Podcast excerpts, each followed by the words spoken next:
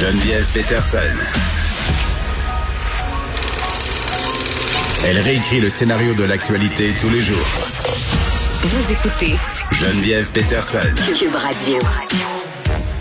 On va parler de la disparition de Coralie Lessard, euh, qui avait pas donné de nouvelles depuis samedi. Là, la jeune fille qui était disparue euh, de sa ville, Magog, était partie prendre une marche euh, sans cellulaire. Malheureusement, triste fin pour Coralie Lessard. Euh, ce qu'on redoutait euh, un peu euh, vient d'être confirmé. Le communiqué de presse émis par la régie de la police de Memphis-Magog pour dire que vers 10h45 ce matin, l'équipe de recherche de la Sûreté du Québec a malheureusement retrouvé le corps inanimé de la jeune fille. Elle était dans un endroit isolé, un boisé à environ un kilomètre à l'ouest de l'endroit où elle a été aperçue la dernière fois par des chasseurs le 20 novembre dernier aux alentours de 17 h Évidemment, il y a une enquête du coroner qui va être faite pour déterminer la cause exacte du décès.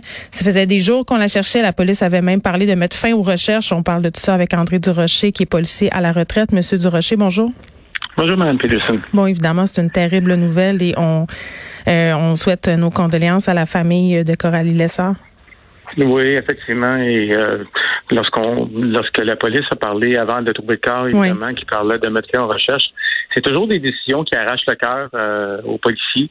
Mais à un moment donné, euh, visiblement, lorsque la rumeur courait qu'ils mettaient fin aux recherches, parce que souvent les policiers vont avoir des informations qui peuvent qui peuvent pas encore confirmer, mais mm. qui semblent euh, pointer vers une certaine direction. Et puis à partir mm. du moment où ils décident d'annuler les recherches, c'est parce qu'il n'y a plus rien qu'ils peuvent faire. Et c'est toujours difficile. Normalement, les corps de, police, de police, on va communiquer avec les familles au préalable pour tenter de rectifier pourquoi mm. on ne poursuit plus les recherches. Moi, j'ai déjà vu dans le passé des situations où on a poursuivi des recherches uniquement pour, entre guillemets, je dirais pas le mot spectacle, mais pour en fin de compte, Mais peut-être pour apaiser la famille aussi. Apaiser la famille et leur permettre justement d'encaisser le choc, effectivement. Oui, puis bon, euh, dans ce cas-ci, vous parlez euh, euh, d'informations qui permettent aux policiers de prendre ce type de décision-là dans différents euh, dans différents textes qu'on a pu voir euh, sur sa disparition à, à, Coralie Lessard. Il était question d'une lettre, donc d'intention. Là, il n'y a pas trop de détails sur ce que contenait cette lettre-là, mais moi, ce que je comprends,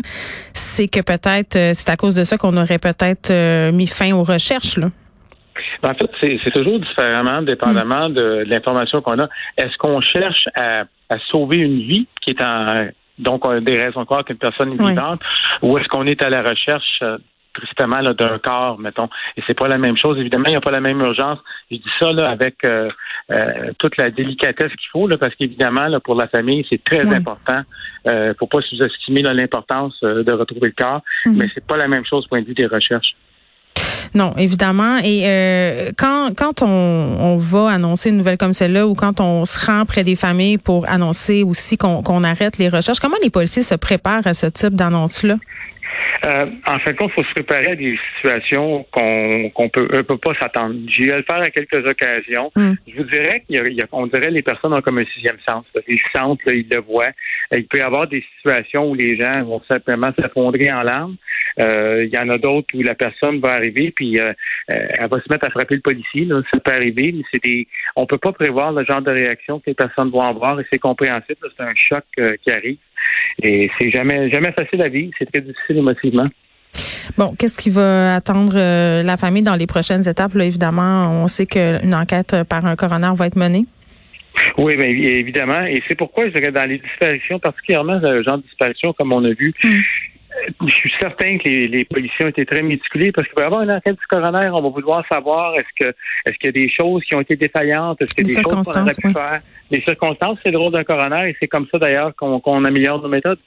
Oui, parce que la dernière fois qu'on s'était parlé, euh, justement, euh, c'était en lien avec euh, la mort des filles de Martin Carpentier. Là.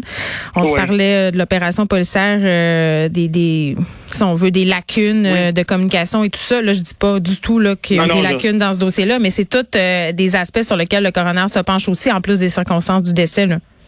Oui, il faut il faut être capable, lorsqu'il y a des recommandations de coroner, d'accueillir ça je dirais humblement, hmm. et de voir. Il y a des choses des fois qui s'appliquent pas nécessairement, mais il est toujours bon de le prendre avec humilité, de regarder ça et de voir si on peut améliorer quelque chose. C'est le rôle des corps de hmm. police, évidemment, de protéger la vie, c'est la mission numéro un.